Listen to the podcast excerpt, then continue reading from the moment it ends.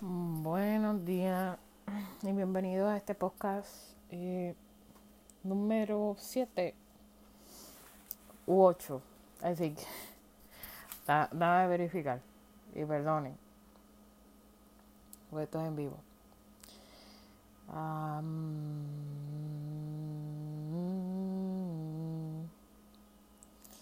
anyway, número 7 u 8 de este tu podcast Diario de Desamor, ¿ok? Ok, hoy ando de pre, así que hago suelto este podcast porque por la noche es muy probable que me vaya a dormir temprano. Estoy tomando como que la rutina de dormir temprano y es porque, no sé, algo en mi sistema está pasando que está otra vez volviendo al ciclo normal. En el sentido de que antes yo me acostaba a las 9 de la, de la noche y ahora y después no sé qué carajo pasó, que empecé a acostarme como a las 10, 11, 12, 1 de la noche. Pero yo creo que eran como 500 preocupaciones que tenía y fucking deudas que me estaban volviendo loca. Y estoy resolviendo a pulso porque no hay de otra. Este, con esta jodida pandemia, pues que sé que se puede hacer. Respirar hondo y mandarla a la gente para el carajo. Bien, en este episodio voy a hablar de varias cosas que quiero hablar de nutrición y quiero hablar de mi condición de síndrome de ovario poliquístico en español conocido como SOP y en inglés se conoce como PCOS.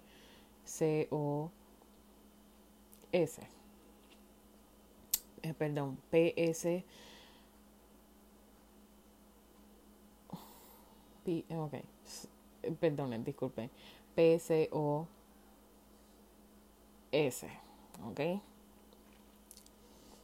Eh, y les voy a dar, ¿verdad? El, este, voy a, les voy a decir mi experiencia, cómo me lo encontraron y qué sé yo.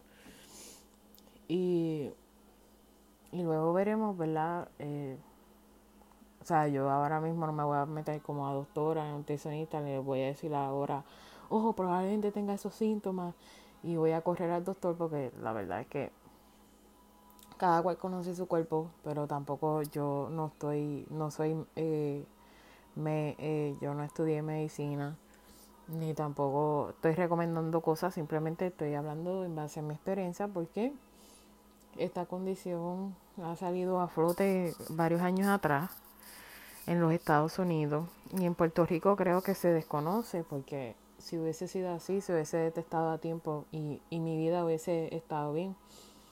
Pero pues ni modo, al salir de la colonia todo mejora un poco, ¿verdad? bueno, este el síndrome de ovario poliquístico que lo voy a sacar de Mayo Clinic. Eh, y denme un momentito para buscarlo en la web.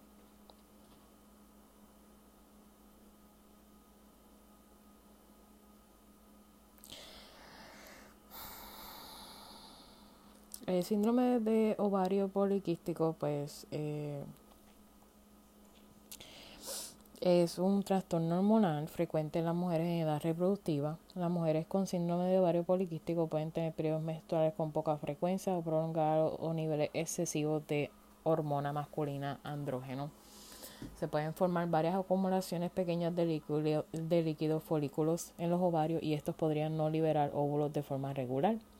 Se desconoce la causa exacta del síndrome de ovario poliquístico, el diagnóstico y tratamiento temprano junto con el adelgazamiento pueden reducir el riesgo de tener complicaciones a largo plazo como diabetes tipo 2 y enfermedades cardíacas.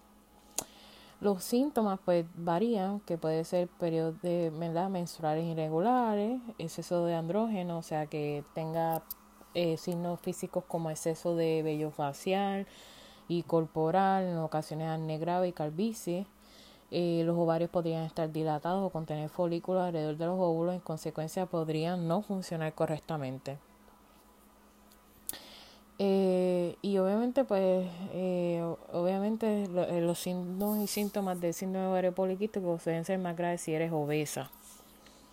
Eh, entonces, como consecuencia, pues usted tiene que consultar al médico si usted tiene inquietudes sobre los periodos menstruales, esterilidad o signos de andrógeno, de exceso ¿verdad? de vello o, acné o calvicie.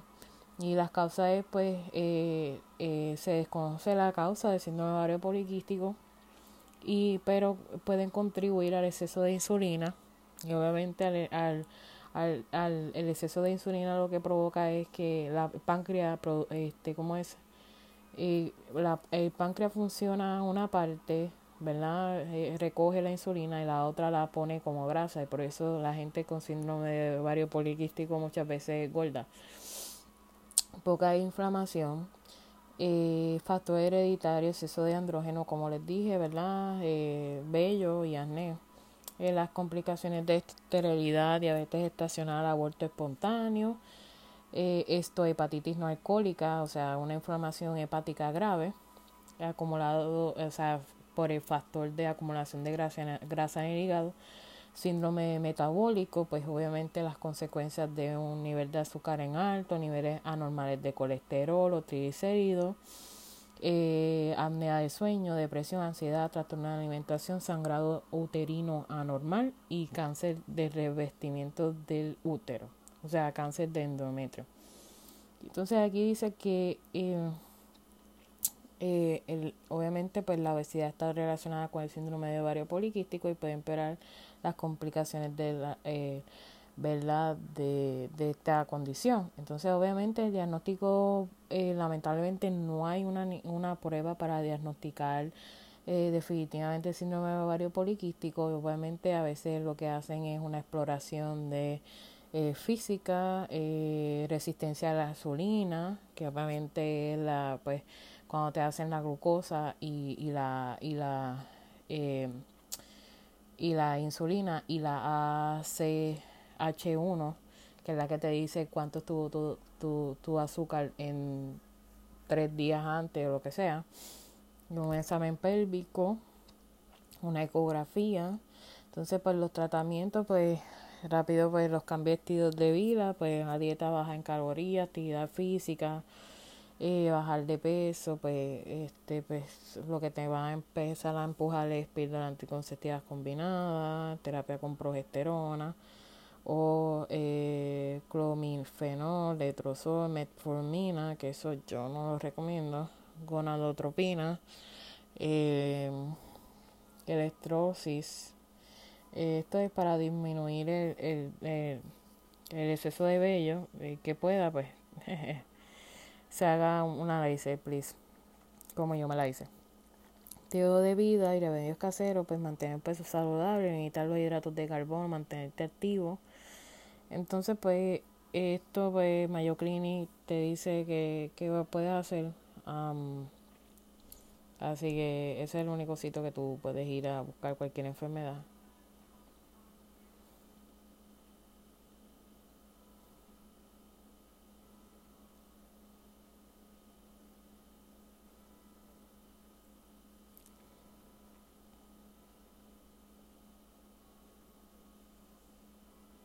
Bueno, bueno, eh, yo te voy a decir una cosa. Eh, mi, en base a mi experiencia, yo tuve mi menstruación a los 12 años y yo de los 12 años siempre fui irregular. Eh, fue horrible y después de ahí, pues el estrés de la escuela y la universidad me provocaba a veces que yo estaba dos meses sin periodo y demás. En Puerto Rico, por más que te hacían eh,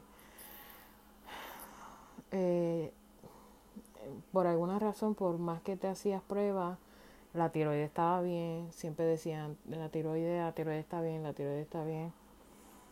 Eh, te hacían este, eh, eh, como de chequeo de, al principio, obviamente, pues cuando yo tenía 12 años, pues yo era señorita, tenía el imen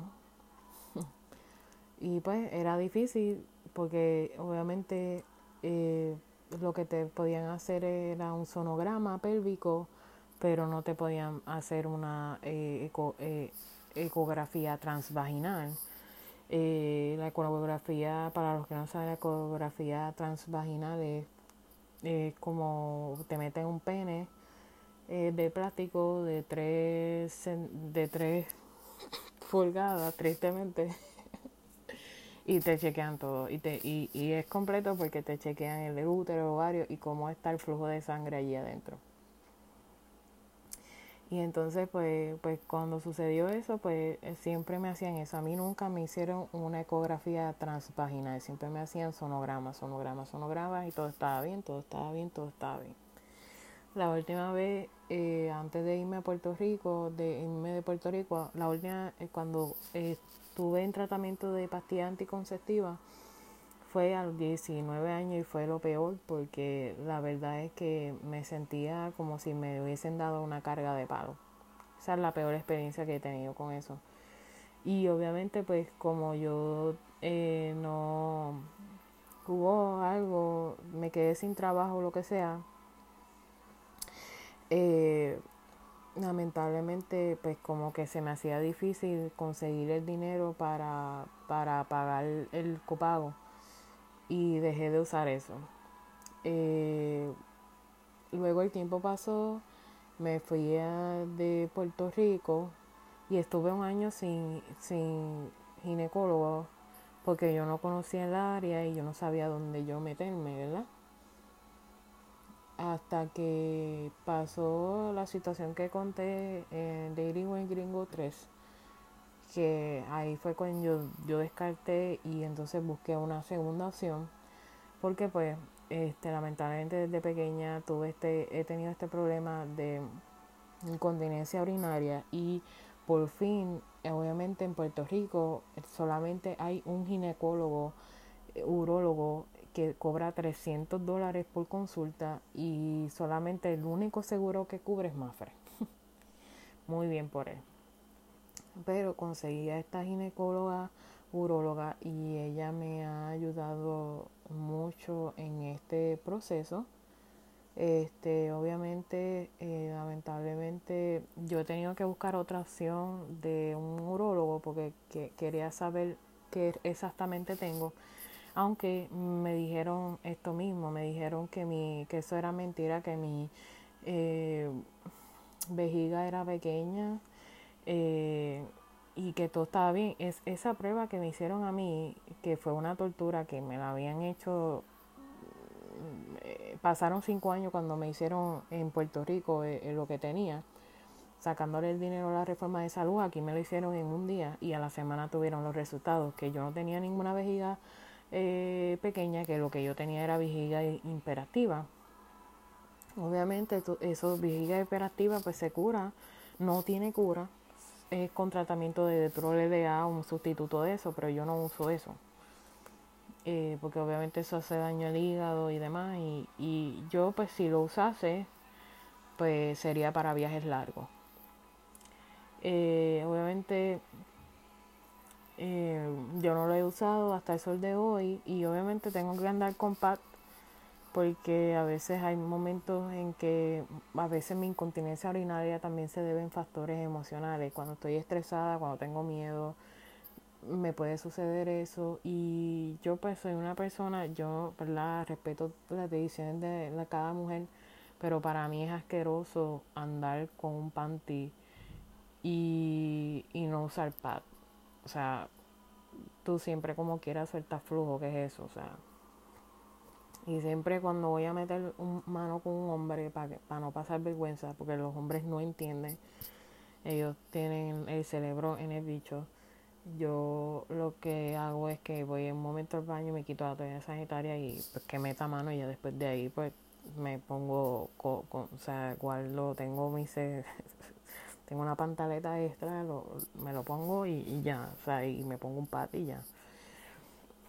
Este, y pues he tenido que, que vivir con, con esto, que no es fácil. Y obviamente pues ya eh, mi situación es hereditaria porque una tía abuela que tengo, ella le han hecho eso. Ella le han hecho una uretroscopía y le han abierto ahí la uretra sangre fría y eso es horrible. ¿Cómo tú evitas que te, se te cierre la uretra? Pues obviamente bebiendo agua, bebiendo jugo de cranberry, no afectándote lo de la orina en el sentido de que si te tienes una infección hazlo eh, pronto porque entonces te puede dar una eh, sí, se me olvidó hay una condición que se llama eh, cistitis te puede dar una cistitis y eso puede joderte. Eh, eso pues si tú quieres que te hagan eso pues eso lo que hacen es que te meten una varilla de metal y te van abriendo ahí la uretra para que se, se abra. Eh, y eso gracias a Dios no me han hecho eso y yo pues he mantenido eh, haciendo todo lo que me dijo ese doctor allá en Puerto Rico que para descanse y obviamente pues siguiendo las recomendaciones acá en Puerto en Estados Unidos pues nada, este, cuando pasó eso del eh, supuesto embarazo, ¿verdad? Este, temprano, pues yo dejé de ir y eso fue en 2016. En 2017 conseguí esta doctora, ella me hizo todo, me hizo lo que es lo de ginecólogo y, y, y lo de la parte de, de urologo y me dijo pues que tenía síndrome, posiblemente tenía síndrome de ovario poliquístico y que mi, mi, yo tenía que tener una dieta eh, libre de carbohidratos, hacer ejercicio, tomar más agua, fruta y vegetales, bla, y que me tenía que meterme progesterona, cosa que no, no quiero, no me gusta. Porque ya me estaba causando como problemas de, de, de, de presión arterial. Y lo otro también es que eh, ¿cómo te puedo explicar? Eh, me estaba causando presión arterial eh, y yo descarté. Y lo otro también fue que cuando pasó esto, que me dijeron que posiblemente iba a tener un cáncer porque tenía una masa allí, cuando fue la primera vez que me descubrieron eso como un mes después, como un año después, dos años después, pues yo fui a este eh, oncólogo y vieron que mi masa estaba en el mismo tamaño. Tuve un año y ya él descartó y dijo, te tienes que hacer la, em, la ecografía transvaginal cada seis meses para verificar si hay algo, una anomalía, pues entonces que me refieran, que te refieran a ti acá. Y él era hindú y confié en él. Y yo le dije algo bien claro a él que yo no quería que me removieran mi, mi ovario. Yo no, eso es algo que ya, ya a mí me removieron o eh, ¿cómo se llama eso? Ya eh, el gallbladder, la vesícula, pues no quería que me removieran otra cosa, ¿me entiendes? Y entonces lo que él siempre sospechó es que esa masa es como un fibroma benigno, pero que está envuelto en tejido raro. Y la última vez, cuando me hicieron la ecografía, eh, la, esto de transvaginal, la, la ecografía transvaginal, ellos eh, vieron que mi masa había disminuido. Y yo, ah, pues súper, súper, súper. Eso es una buena indicación, ¿verdad? De que eso no es nada grave. Y este, y pues todo iba bien hasta que se me jodió bastante el, ¿cómo se llama eso? Mis niveles de, de hormonas, insulina, progesterona, testosterona, los tenía al garete. Hasta que yo decidí por mí misma acabar con, con lo que te molesta, porque obviamente cada vez yendo allá para que te digan lo mismo, pues tú estás pagando y el dinero se está yendo al toile. Y decidí en este año, febrero 2020, ir a una nutricionista. Ese siempre fue mi sueño desde que estaba en Puerto Rico, pero el problema es que te hacen tantas pruebas para ir a un nutricionista que tú te decepcionas. Y obviamente andar con familiares que no te apoyen tampoco en tu sueño, pues era mejor que lo hubiese hecho aquí. Y yo le expliqué mi situación y obviamente es difícil porque es como volver atrás a tus traumas psicológicos. Y, y yo le dije a ella que yo nunca he podido bajar de peso. Siempre he sido obesa desde que yo era pequeña. Y todo pues por, por... Y yo puse un post en Facebook eh, que los voy a leer y los voy a quiero compartir con ustedes porque yo creo que gente se sentiría igual de la misma forma que yo. Y yo era obesa porque eh, mis hábitos alimenticios no eran muy saludables. No porque mi mamá era una persona que le gustaba el junk food o la comida chatarra. Eh, es que mi mamá vivió en una familia grande de 16 tíos. Ya se crió con mi bisabuela y lo que había era comida por montón, eran hoyones de comida. Y entonces pues andar también con una mamá que, que ella también tuvo problemas alimenticios en un tiempo porque ella estuvo en una depresión y la gente lo único que se enfocaba era decir, ah, tú estás gorda, tú estás gorda, tú estás gorda. Pues a ti te da miedo de repetir lo mismo, de ser bulímica y anorésica. Eh, y por eso pues yo nunca sufrí hábitos alimenticios, pero pero nunca he podido bajar de peso de cantazo. Sí, yo bajé de peso de, de cantazo desde cuando yo estaba con mi primera pareja de Puerto Rico, porque sentía que me que yo con él estaba muy segura y tenía todo lo que yo quería con él. Sea, era una persona muy comprensiva y, y, él era festiva, que eso yo nunca lo tuve con, mi familia. Y él me apoyaba y, y él tenía planes y, y bueno, y eso yo creo que tener todo eso creó una seguridad, un placebo en mí y, y yo dije, no voy a comer y, y dejé de, o sea, yo no comía, yo, o sea, en el sentido de que tenía mis tres comidas, pero no picaba entre comidas. Y no tenía ansiedad y no tenía eh, desasosiego, todos esos sentimientos negativos en los cuales te afectan en tu en tu, ¿verdad? Eh, eh, en tu ser, en tu forma de ser, en tu autoestima, en tus niveles emocionales. Y este recuerdo que me senté con ella, le expliqué lo que comía, lo que no comía y demás, y ella me hizo un plan alimenticio basado en 1200 calorías porque ella me está tratando como si fuera una persona con diabetes, porque el problema del síndrome, de ovario poliquístico es que la insulina no la no eh, consume una parte y la otra la acumula en grasa. Y obviamente esto es fácil cuando ya una persona, como en mi caso, que yo no como sal, yo odio la sal, yo odio los condimentos, yo odio los fritos, a mí me da asco la comida frita. O sea, yo en mi casa, hacerme una chuleta frita, un pollo frito, eso a mí me da asco, ¿me entiendes? Porque es metiendo grasa entre más grasa. Pero aquí en los Estados Unidos, pues sí le estaba metiendo bien cabrón el junk food especialmente cuando yo hacía Growth Pop, eh, porque obviamente pues tú sales de un turno de 8 o 10 horas y te, te vas a un sitio por la noche y te jaltas y, y terminas la noche y vas para tu casa, ¿me entiendes?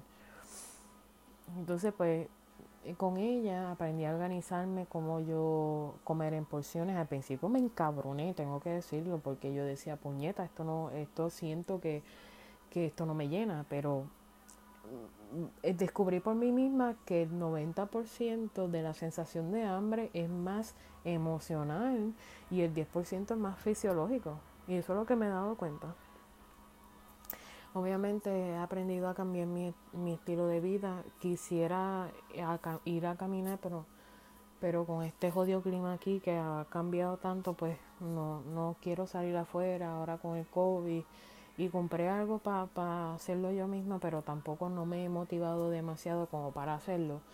Así que lamentablemente pues eso es algo que yo tengo que luchar con cómo yo voy a hacer ejercicio. Pues yo vivo en un segundo piso, pues tampoco no puedo brincar cuica, no puedo hacer siro, pucho, pucho sí puedo hacer, pero siros no puedo hacer, tú sabes, y brincar la cuica aquí menos. Así que son cosas que joden pero eh, necesito como motivarme, por favor, para yo poder este, hacer ejercicio porque lo necesito para poder seguir bajando de peso. Yo me encontraba un peso de 223 libras. Obviamente en Puerto Rico como comía grasa y demás, o sea, la comida ya frita y todas las mierdas, yo siempre pesaba 232, 232, 232 y nunca pasaba de allí. Pero ya cuando vine acá yo bajé de peso, yo estuve hasta dos días. Eh, pero con esta dieta pues ahora mismo estoy en 1,95 según la balanza normal porque eso es otra cosa, por desgracia la balanza médica es totalmente distinta y el peso entre comillas es real. obviamente me encantaría hacer mi Venezuela, que me pongo un bikini y me paro en la balanza médica, pero eso no es así y no puede ser así, así que pues que, iré hoy este jueves para ver cuál, cuál es mi peso real porque esta balanza mierdera que compré en CBS no me funcionó porque siempre me daba un peso, el mismo peso, el mismo peso y dije algo está mal hasta que compré otra nueva entonces me dio otro peso y yo supe so, que eso he bajado de peso se supone que uno baje entre una o dos libras por semana así que mi meta es ya estar en las 144 libras para este año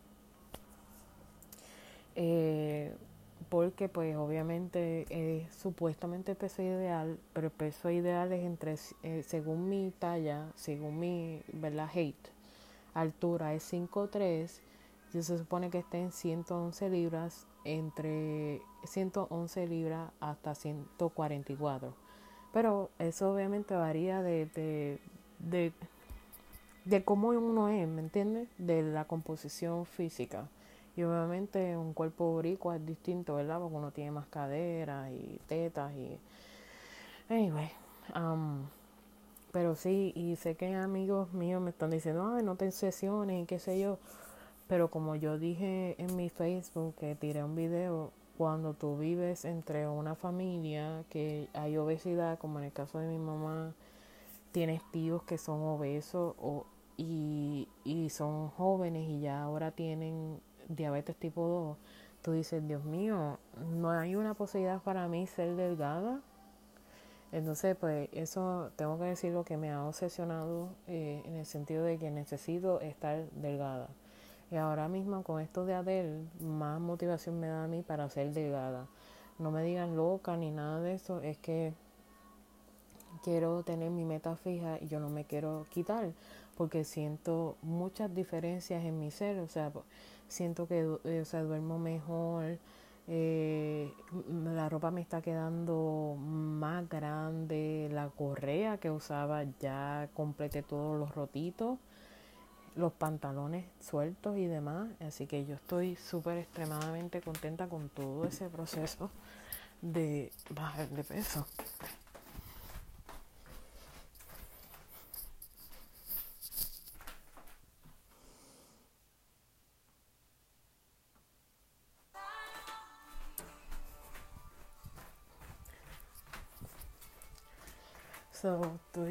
Ese proceso súper contenta con bajar de peso. Obviamente mis compañeros de trabajo me dicen, diatre, mira, te ves diferente, tu cara se ve diferente y demás.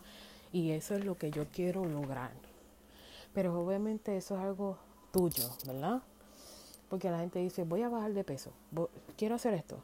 Pero, pero se caen para atrás porque obviamente a veces no tienen el apoyo de la familia, de la mamá, el papá, esposa, esposa pero también es porque cuando tú eres constante y persistente, eso es lo que te va a ayudar a empujar a hacer las metas y cualquier otra meta, tú sabes, no necesariamente bajar de peso, pero estoy alrededor de gente que sí, que, que me ve que estoy delgada y demás y quieren hacerlo, pero no hay motivación, no tienen motivación ni constancia, so, esa gente lamentablemente no va a lograr la meta.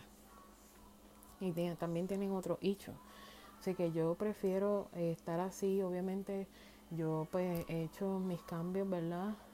Tengo, o sea, para pesar mi, mi carne, yo, yo la peso en, una balanza electrónica, eh, tengo la, la, los, las tazas de medida, tengo las cucharas de medida, he ampliado mi, compré este fin de semana un set de ollas de 13 piezas, Eh, y eso pues me ha motivado un poco, obviamente en la internet hay mucha información. Y hay una mujer que se llama Downshift, Lisa Downshift, y ella es excelente porque ella te hace uno, unas recetas súper buenas, pero son como más keto friendly. Yo no me quiero meter en keto, tampoco no quiero mezclar ingredientes que yo realmente no puedo consumir en sí, y pero vean la página porque ella te dice cómo organizar tu comida y cómo preservarla por cierto tiempo. Y, y cuando tú, se, tú suscribes por primera vez, ella te va a dar el plan de, de dieta y los alimentos que puedes almacenar para los meses, para primavera, eh, verano, otoño e invierno. Así que yo, yo les aconsejo eso, los que tengan mi Facebook me pueden eh, preguntarme y yo les envío el link. Eh, y pues yo he aprendido de mucha gente que hace y cómo preservar la comida, porque preservar la comida en Puerto Rico como que eso no funciona, como que no existe. Pero aquí en Estados Unidos la gente preserva la comida y les digo el por qué. Obviamente aquí hubo Primera y Segunda Guerra Mundial, pero yo creo que fue la Segunda Guerra Mundial que la primera que se jodieron bien cabrón. Y ellos están acostumbrados a preservar la fruta, los vegetales eh, eh, de cierta manera. Es extraño, pero eh, ellos lo hacen. Y utilizar otros instrumentos. Así que he aprendido así, media americanizada de esa forma.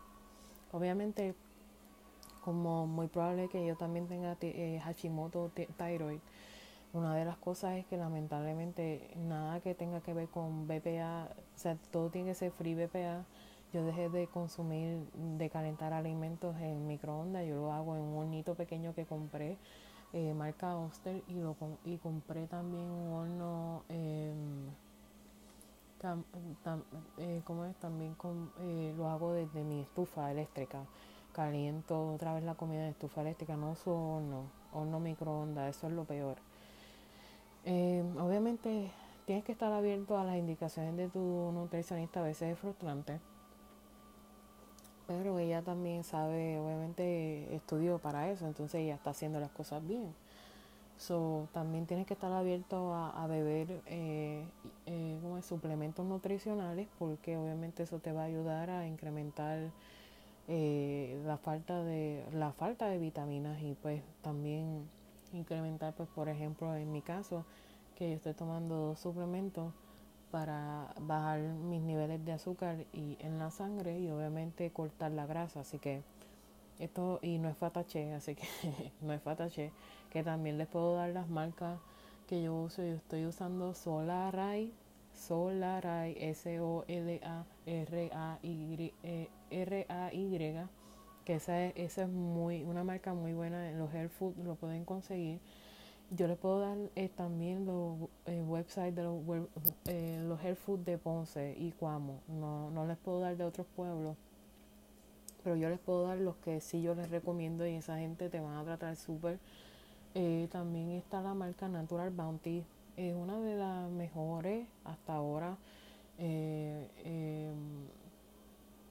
porque pues tiene no G, GMO, no gluten, no nada, y es hecho en Estados Unidos. yo les recomiendo eso, o sea, si no lo consiguen, Amazon, Amazon tiene, hay una página de Natural Bounty, Amazon tiene, yo creo que un suplidor de Natural Bounty y Solar hay un distribuidor también directo de ellos, así que por eso esa parte tengan cuidado también. Eh, yo me gustaría ser vegetariana o lo que sea, vegana o lo que sea, pero por ahora yo prefiero estar así hasta cuando yo ya nada más consiga, cuando yo tenga ya mi meta de los 144 libras o menos, mm, mi meta es ya meterme a, a, un naturópata y que me atienda a otras condiciones, porque tal vez esto es un principio de, ya tener una vida completamente natural eh, y estoy dispuesta a hacerlo. Así que eh, yo les puedo dar, como le dije, los que tengan mi Facebook me pueden dar eh, un mensaje, les puedo dar los centros naturópatas, eh, los sitios de Health Food. Y pues nada, este, yo pues les dejo con este podcast. antes de, de, nada, quiero una cosa que escribí hace muchísimo tiempo. A ver si lo consigo porque a veces actividad category um,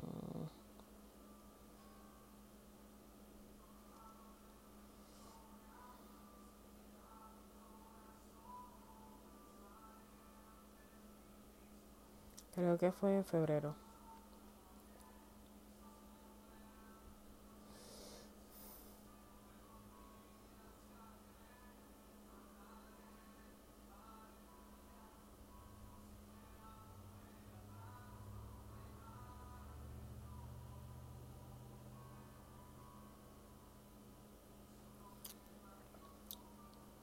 disculpan porque nada de ver aquí.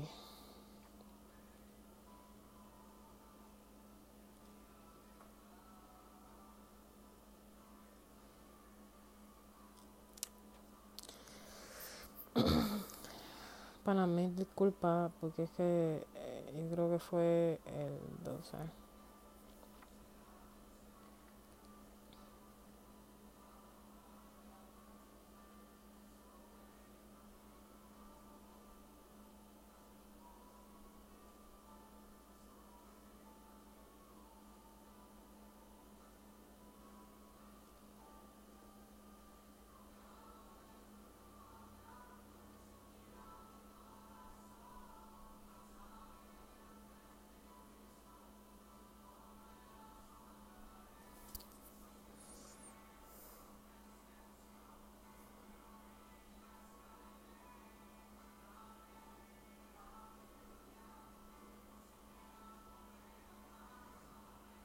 Déjame ver si consigo eso, por favor. Que mil disculpas.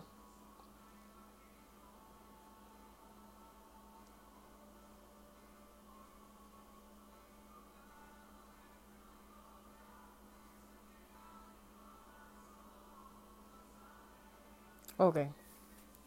En febrero 15 había puesto este podcast aquí.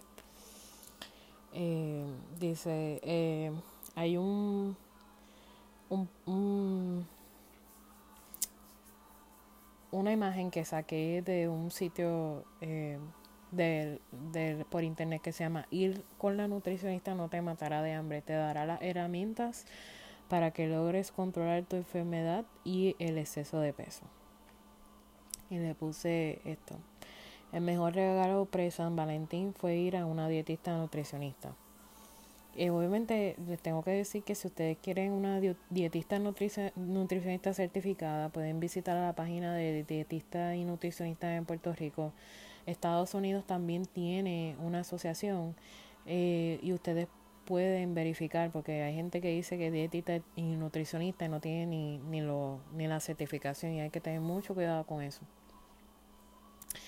Hace mucho tiempo, desde que desde pequeña he sufrido obesidad debido a mi genética y mis, y mis hábitos alimenticios no saludables. Mi madre se crió en una familia grande, así que la comida era a por montón. Cuando yo tenía 7 años ya me comía un sándwich completo y eso no es saludable. Y le estoy diciendo un sándwich completo de Puerto Rico. Eh, mi refugio fue la comida desde la pequeña edad, ya que me quedaba ocho horas o más sola en la casa, así que el estar encerrada sin abrir puertas ni nada me mantenía picando entre comidas. La verdad, odio, odio, odio estar en casa encerrada. Así que imagínense cómo yo estoy con, con esto de la pandemia.